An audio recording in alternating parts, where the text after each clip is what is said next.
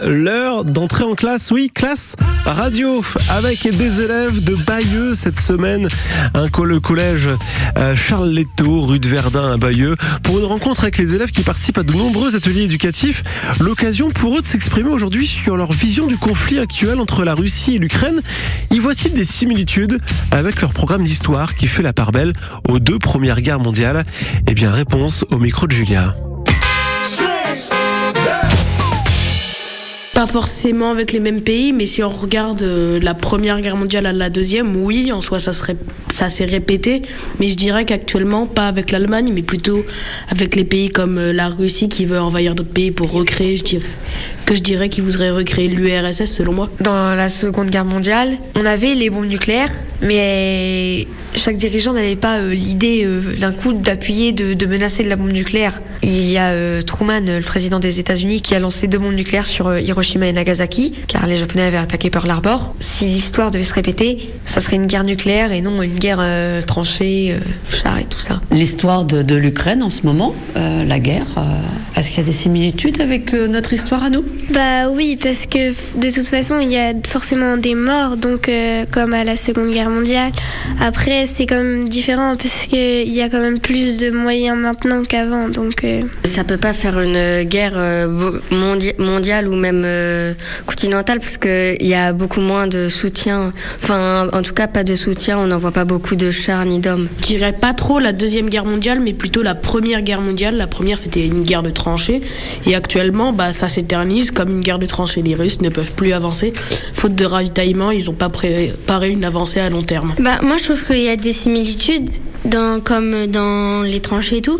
Mais je trouve qu'il y a aussi beaucoup de différences parce qu'aujourd'hui, on a beaucoup plus de moyens pour la santé, pour euh, se guérir des blessures, on peut plus facilement se soigner qu'à l'époque. Par exemple, tu es blessé à la cheville, tu as plus de chances que ta cheville se répare qu'à l'époque parce qu'il y a plus de moyens, on peut plus savoir rapidement qu'est-ce que tu as, si tu as une fracture, une entorse, alors qu'à l'époque, on pouvait pas savoir vraiment. Euh. Maintenant, on a, bah, on a évolué en, tout terme, en, en termes bah, d'armement, euh, technologique aussi. Maintenant, on peut surveiller avec les drones par les airs sans forcément se faire repérer. À l'époque, la France et l'Allemagne, c'était à peu près deux puissances égales en termes militaires. Ah, la Russie, c'est quand même. Bah, déjà, elle a la bombe nucléaire, contrairement à l'Ukraine. Avant, quand les Américains sont venus, eux étaient entrés en guerre. Que là, nous, nous, en fait, on n'a rien à voir avec la guerre. Donc, ce qui fait que si on entre et que si nos alliés entrent aussi, les alliés de la Russie, euh, donc la Chine, euh, entrent aussi. Donc, euh, et là, ça fera bah, une, une guerre mondiale si ça se recrée, bah c'est dommage malheureusement. Mais je pense que euh, tous les, par exemple l'ONU ou euh, tous les continents et les pays qui, sont dedans essaieront qu'il n'y ait, pas d'autres guerres, une troisième guerre euh, mondiale, parce que malheureusement, bah, ça, fait, ça fait des morts. C'est dur, bah, c'est dur pour tout le monde. Et on préfère vivre, enfin moi personnellement, je préfère vivre dans la paix que dans la haine et la guerre